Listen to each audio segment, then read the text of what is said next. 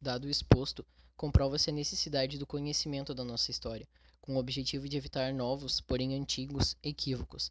A sociedade deve apoiar as reformas propostas para, de fato, garantir a segurança pública e erradicar os problemas presentes, de modo a romper a falsa ligação entre o número de presídios no país e a segurança pública proporcionada por ele. Deve-se também ter consciência da possibilidade das ações republicanas se repetirem em prol da interrupção dessas mudanças, para garantir que a sociedade esteja preparada para combater qualquer regresso. Somente assim poderemos aumentar a qualidade de vida do nosso país.